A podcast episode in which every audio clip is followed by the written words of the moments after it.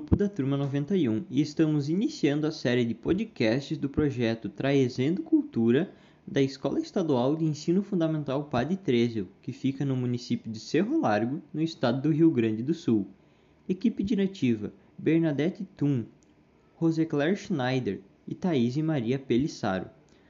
Professor coordenador Taylor Mosquer Martins.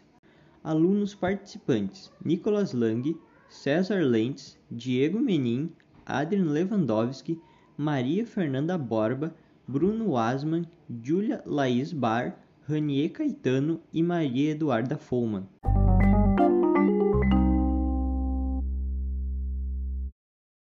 Algumas notícias sobre Cerro Largo, Rio Grande do Sul e a Escola Padre Trezio no mês de setembro. No dia 13 de setembro, na Escola Estadual Padre Trezio, teve um momento de conversa sobre o feriado de 20 de setembro, aonde se comemora a Revolução Farroupilha no Rio Grande do Sul. Depois, alguns alunos da turma 91 e 92 falaram sobre os símbolos do Rio Grande do Sul. De acordo com a Prefeitura Municipal de Cerro Largo, na sexta-feira, dia 10 de setembro, Paulo Kipper transmitiu o cargo de prefeito de Cerro Largo para o vice-prefeito Júlio Ledor, por causa de sua viagem a Brasília, Distrito Federal, onde cumpriu agenda de trabalho. Júlio ficou do dia 10 de setembro, na sexta-feira, até o dia 18 de setembro, no sábado.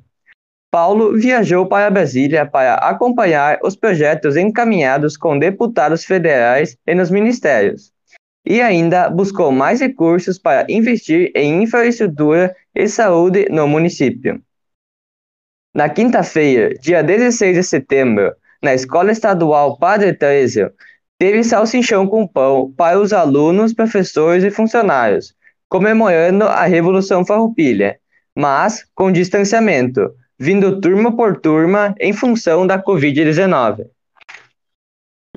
De acordo com a Prefeitura Municipal de Cerro Largo, na tarde de quarta-feira, dia 15 de setembro, foi realizada a caminhada Todos pela Vida, em função da campanha Setembro Amarelo de Prevenção ao Suicídio. O suicídio ainda é um grave problema da saúde pública. Por isso que o mês de setembro é dedicado à valorização da vida, e normalmente motivada pela depressão. Por isso, quem não estiver bem, querendo desabafar, fale com a pessoa mais próxima ou peça ajuda a algum especialista. Participaram da caminhada equipes de trabalho da Secretaria da Saúde, Secretaria do Trabalho e Assistência Social, Secretaria de Educação e Cultura, redes de atendimento e o Conselho Tutelar.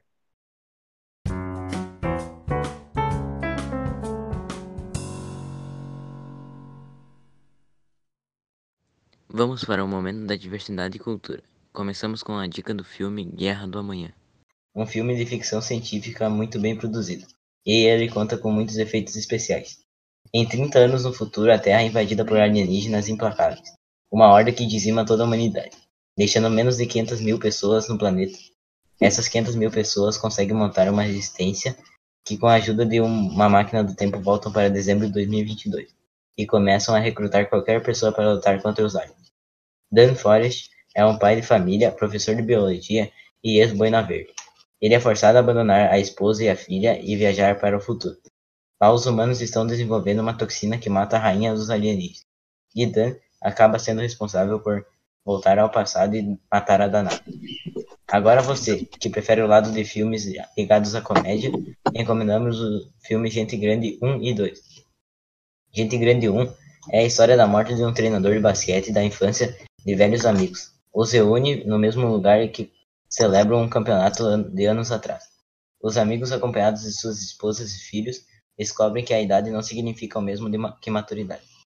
Para você que gostou do 1, a continuação seria o filme 2, em que Lenny Feder e sua família se mudam para a cidade natal para ficar perto dos amigos, mas acabam tendo que enfrentar alguns fantasmas dos passados, como a covardia diante de valentões e o famigerado bullying na escola. Já você que prefere séries, uma série muito amada por todos é Stranger Things, que se baseia em um garoto chamado Will, de 12 anos, que desaparece em Montauk, Long Island. Enquanto a polícia famílias e amigos procuram respostas, eles mergulham em um extraordinário mistério, envolvendo um experimento secreto do governo, forças sobrenaturais e uma garota com o nome de Onze.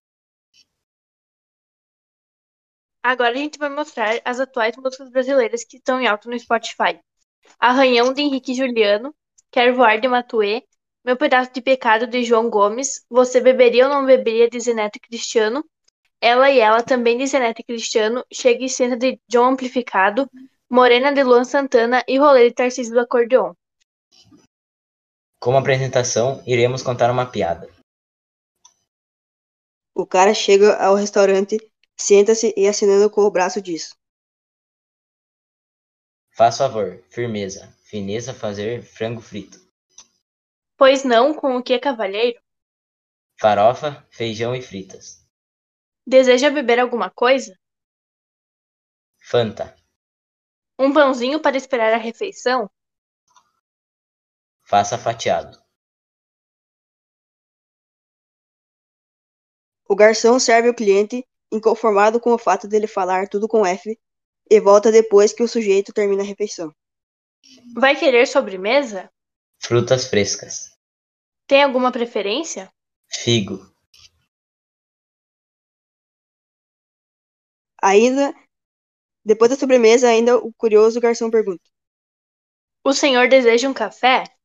Forte e fervido. Quando o sujeito termina o café, o garçom lhe faz algumas perguntas. E então, como está o cafezinho? Frio, fraco, fedorento, fervido num filtro furado, formiguinhas flutuando no fundo e fazendo fofoca. Aí o garçom decide desafiá-lo a fim de testar até onde ele vai. Qual é a sua graça? Fernando Fagundes Faria Filho. De onde o senhor vem? Fortaleza. O senhor trabalha? Fui ferreiro. Deixou o serviço? Fui forçado. Por quê? Faltou ferro. E o que o senhor fazia?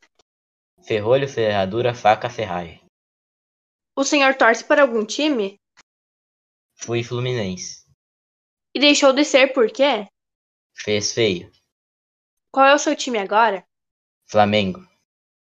O senhor é casado? Fui. E sua esposa? Faleceu. De quê? Frio e fome.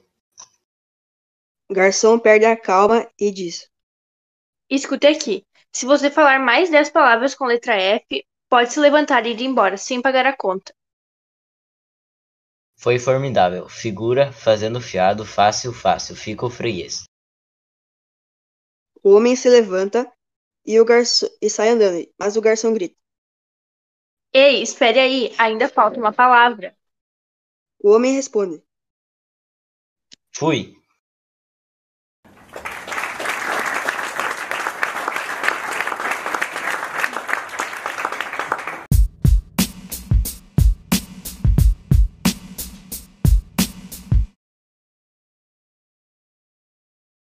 Agora vamos falar um pouco sobre as notícias da atualidade. As seguintes notícias foram pegas no site G1 durante a segunda metade do mês de setembro de 2021. Vulcão entra em erupção nas Ilhas Canárias Espanholas. Um vulcão entrou em erupção neste domingo, dia 19, em La Palma, uma das ilhas do arquipélago espanhol Ilhas Canárias, lançando uma nuvem de fumaça e cinzas a partir do Parque Nacional Cumbre Vieja, no sul da ilha. Na quinta-feira, dia 16, já havia sido emitido um alerta de risco de erupção do vulcão, o que chegou a provocar inclusive o temor da formação de tsunamis, que poderiam atingir a costa brasileira, principalmente o litoral setentrional, formado por Ceará, Rio Grande do Norte e Nordeste do Maranhão. O risco, porém, foi considerado muito remoto por especialistas. Segundo o pesquisador Saulo Vital, professor do Departamento de Geociências da Universidade Federal da Paraíba e coordenador do Núcleo de Estudos e Ações em Urgências e Desastres, o alerta é importante, mas não é dos mais graves. Reino Unido confirma o caso do mal da vaca louca. Autoridades sanitárias do Reino Unido confirmaram na última sexta-feira, dia 17, um caso do mal da vaca louca, a encefalopatia espongiforme bovina. A doença, que surgiu no país e ficou mundialmente conhecida após um surto entre as décadas de 1980 e 1990, voltou a figurar no noticiário após o Brasil confirmar ocorrências em Minas Gerais e Mato Grosso no início de setembro. De acordo com a Agência de Saúde Vegetal e Animal do Reino Unido, a ocorrência se deu na região sudoeste da Inglaterra, em Somerset, e foi do tipo clássico, que geralmente se dá por contaminação diferente do Brasil. Em um comunicado, a agência diz que o caso não apresenta nenhum risco para a segurança alimentar e que o animal foi sacrificado. Desde 2014, os britânicos identificaram cinco casos de vaca louca. A origem da doença ainda é desconhecida e a APHA afirmou que foram colocadas restrições de movimento na fazenda enquanto é realizada uma investigação. Terremoto atinge a Austrália e é sentido em Melbourne. Em um terremoto de magnitude 5,9, atingiu a Austrália às 9 horas desta quarta-feira. O epicentro foi a 38 quilômetros ao sul de Monte Buller e a 10 quilômetros de profundidade, segundo o Serviço Geológico dos Estados Unidos. Também foram registrados quatro temores secundários, com magnitudes entre 2,5 e 4,1, de acordo com a Geociência Austrália. O terremoto no, no sudeste do país foi sentido a centenas de quilômetros de distância, inclusive em, um, em Melbourne, a segunda maior cidade australiana. Não há relatos de grandes danos ou vítimas. Carrefour implanta novo sistema de segurança dez meses após a morte de João Alberto no Rio Grande do Sul. Entre as mudanças está o fim da terceirização de agentes, uso de câmera nos uniformes, treinamento e diversificação do perfil de pessoas com a maioria negros e mulheres de imprensa. A completar dez meses da morte de João Alberto, homem negro assassinado em uma unidade do Carrefour em Porto Alegre, a empresa anunciou a conclusão da, da implantação de um novo sistema de segurança em suas lojas. Entre as medidas estão o fim da terceirização e a contratação de agentes próprios, o treinamento dos profissionais, o uso de câmeras acopladas ao uniforme e a adoção de critérios de diversidade para compor o efetivo da, das lojas. As novas práticas começaram a ser adotadas nas lojas em Porto Alegre, entre elas o bairro Passo de Areia, onde houve o caso, servindo como modelo para os outros estabelecimentos na rede do Brasil.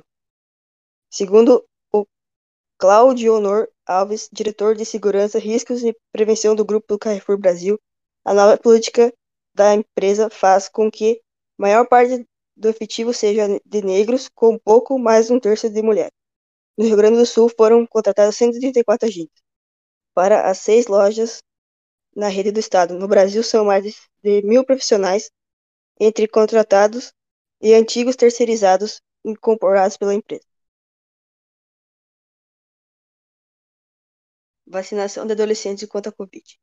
O secretário executivo do Ministério da Saúde anunciou nesta quarta-feira que pasta retomou a orientação de imunizar jovens de 12 a 17 anos, depois que a relação de morte de adolescente com a vacina foi descartada. A decisão foi comunicada pelo secretário executivo da pasta. O recuo se deu após as autoridades descartarem a relação casual da vacinação contra a morte de uma adolescente. Na quinta-feira, o Ministério da Saúde havia divulgado uma portaria recomendando a suspensão da vacinação contra adolescentes. De acordo com a normativa, adolescentes só deveriam ser vacinados se tivesse algum fator de risco para a Covid-19, como doenças cardíacas, diabetes ou imunossupressão. Na, na, ocasião, o governo argumentou que a suspensão ocorria após a morte de uma adolescente, que havia, havia sido imunizada. Havia suspeita de que a morte dela tivesse relação com a vacina, o que demandaria uma investigação sobre o caso. Essa relação foi a que acabou descartada após análise.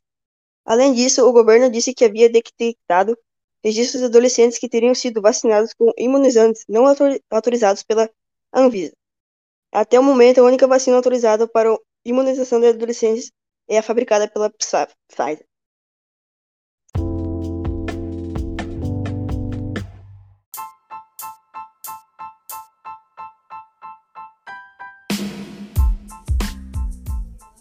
Meu nome é Rania Caetano e hoje vamos para a nossa primeira entrevista da turma 91.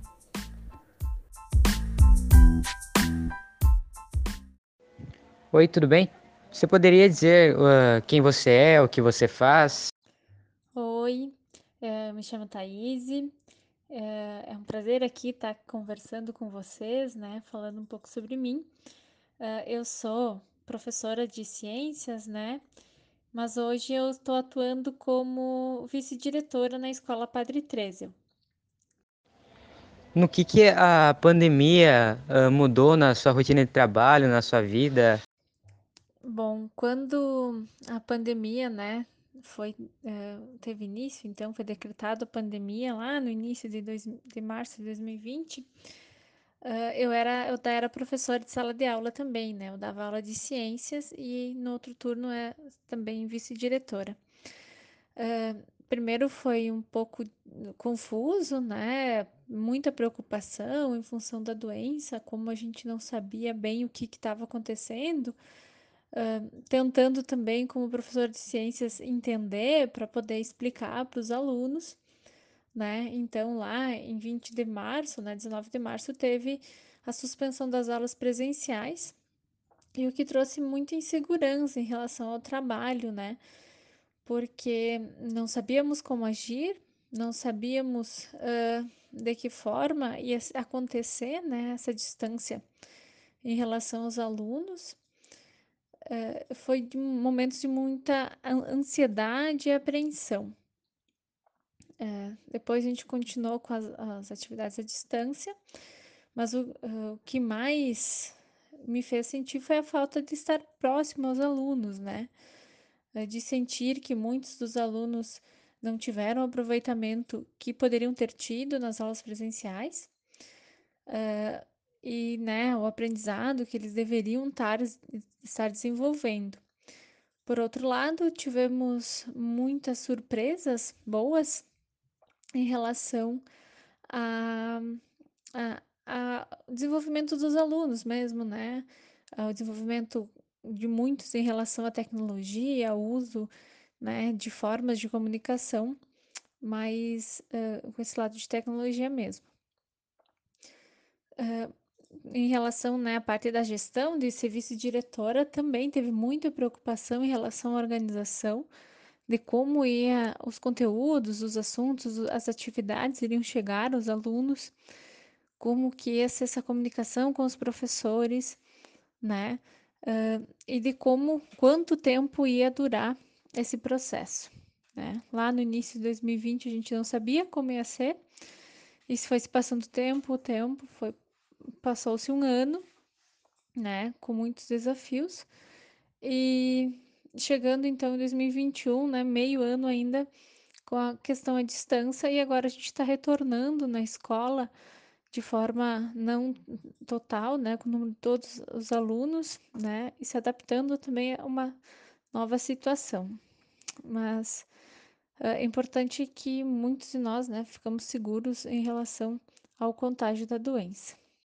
É, em relação, né, à vida mais pessoal, então, no relacionado ao trabalho, também foi é, muito angústia, né, em relação aos familiares, o medo e o, né, de ter a, a, de adquirir a doença, né, de ter a doença, uh, e muita apreensão, né, muita ansiedade também, mas aí tentando focar em outras coisas, em atividade física para tentar extravasar, a ansiedade, em fazer um, um outro tipo de projeto para tentar uh, ficar mais tranquila em relação a essa ansiedade, né, que estava acometendo toda a nossa família uh, e a mim também. Nesses últimos tempos, uh, os números de, de mortes e de, de casos de, de Covid têm, têm diminuído bastante.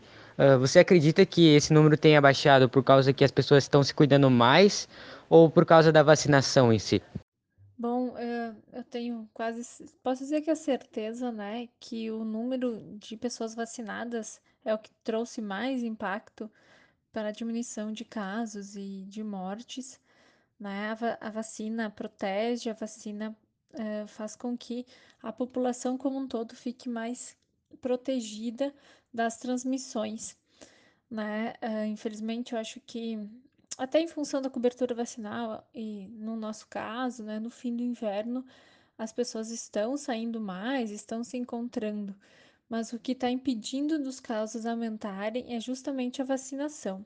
Então, A vacina é muito importante, não só em questão da Covid, mas de todas as outras doenças, né, em que há vacina. Então, é muito importante que todos que chegou na sua vez de vacinar, fazer a vacina e uh, fazer as duas doses, né? Se for um caso, né, uh, dessa, das vacinas que tenham duas doses. Então, para mim, eu acho que é um consenso geral uh, entre a comunidade científica, médicos, né, que é a vacinação que está fazendo com que os casos não sejam tão altos, né, que haja essa redução de casos. Você já se vacinou, já fez a primeira dose? Uh, teve alguma reação quanto à vacina? E qual foi? Sim, eu já realizei as duas doses, né? Já recebi as duas doses da vacina. A primeira foi em julho e não, a primeira foi em junho e a segunda foi em agosto. Né? Eu me vacinei com a vacina da, da AstraZeneca Fiocruz. Um, é, aí eu tive alguma reação na primeira dose, tive uma reação um pouco de, é, de calafrios e um pouquinho de febre, um pouco de dor no corpo. Na segunda dose eu não tive nenhuma reação, né? Mas é importante a gente salientar que essas reações são normais, né? É, em relação a muitas vacinas, então não é um caso de uh, não ir se vacinar em função dessas reações, né? E estou feliz, assim, de ter conseguido, né? Por ser professora, era um dos grupos prioritários na vacinação. Então, de ter, né, completado, então, a, a, minha, a minha imunização, né, tá completa agora. Então, uh, era isso. Eu gostaria de, de agradecer a, a sua presença, você ter se disponibilizado para participar da nossa entrevista. Muito obrigado mesmo.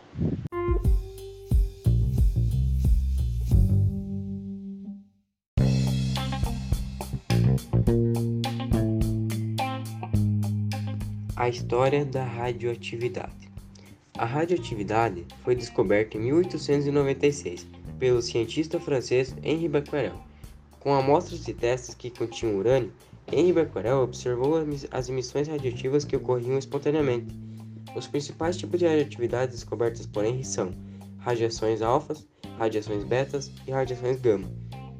Só para lembrar, Henry descobriu as características de substâncias fosforescentes e fluorescentes, além de também as propriedades iniciais de urânio que levaram à descoberta da própria radioatividade. Mas a história da descoberta da radiação teve início, teve início com os principais testes e descobertas do físico alemão William K. Röntgen em 1895. A respeito de se aprofundar e pesquisar mais sobre o elemento de raio-x, que hoje em dia é muito agradecido pelos médicos por esse elemento ser tão bom e tão utilizado nos dias de hoje, até para a cura de câncer e outras doenças que vem sendo utilizado o raio-x. A partir desse efeito, outros cientistas fizeram outras pesquisas sobre as, as radiações e por aí foram se aprofundando com as necessidades que a vida nos trouxe. Os trabalhos do casal Curie tiveram muita importância na mudança do rumo que a radioatividade teria. Em 1898, no mês de abril, Maria Curie, mais conhecido como Madame Curie, constatou que havia alguns complementos mais ativos, mais, alguns componentes mais ativos que o urânio em, su, em seus materiais naturais. O casal trabalhou cerca de três anos, deixando outros compromissos e carreiras de lado para focar nessa descoberta. Um trabalho muito longo e exausto. Foi utilizado nessa pesquisa e nesse aprofundamento de, desse, desse caso mais de 1.400 litros de minério de urânio, chamado de pechlenda ou uranita, uranita, que o seu, sua redução é chamada de UO2, e em 1900, 1902 eles isolaram e focaram em dois elementos químicos radioativos que eles descobriram ao longo de suas pesquisas. O primeiro elemento foi chamado de rádio, pois era 2 milhões de vezes mais radioativo que o urânio. O segundo eles chamaram de polinômio, em homenagem a Madame Curie, pois, ela era, pois era o nome de sua terra natal.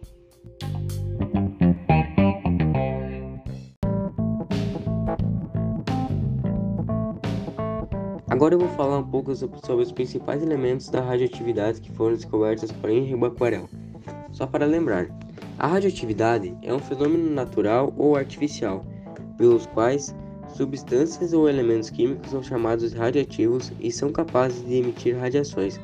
As radiações emitidas pelas substâncias radioativas são partículas alfas, partículas beta e, e raios gama.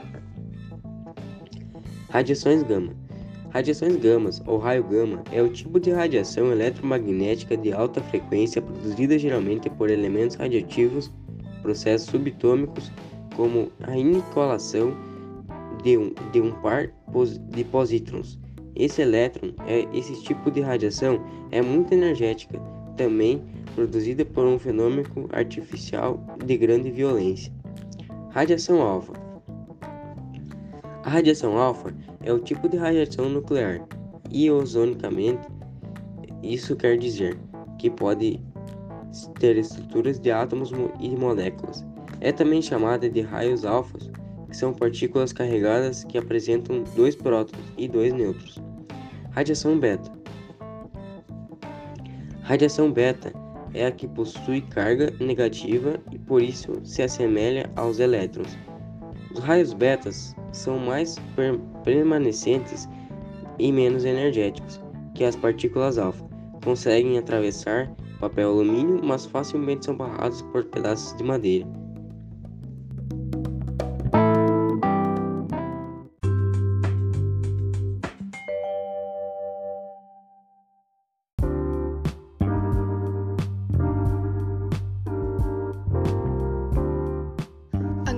Para a enquete. Graças à radioatividade, é possível identificar problemas de saúde.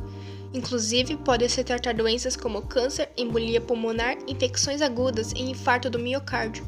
No entanto, a radiação tem a capacidade de corromper o nosso DNA, ou seja, causar doenças como a leucemia e a anemia aplástica.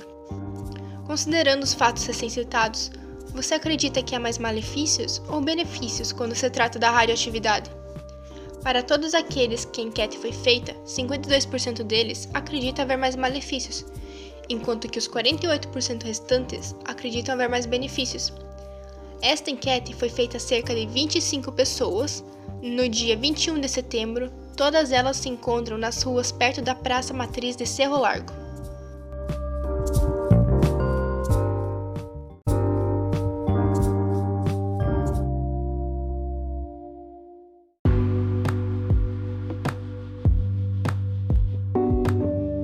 Agora vamos aos créditos. Apresentação e encerramento: Diego Menin. Notícias: Nicolas Lang. Diversidade e Cultura: César Lentz, Maria Eduarda Follman e Bruno Asman. Atualidades: Maria Fernanda Borba e Bruno Asman. Todas as notícias foram retiradas do site G1. Entrevista: Ranier Caetano. História da Ciência: Adrian Lewandowski. Enquete: Julia Laís Bar. Edição: Diego Menin. E também gostaríamos de agradecer à professora Thaís por ter participado da entrevista.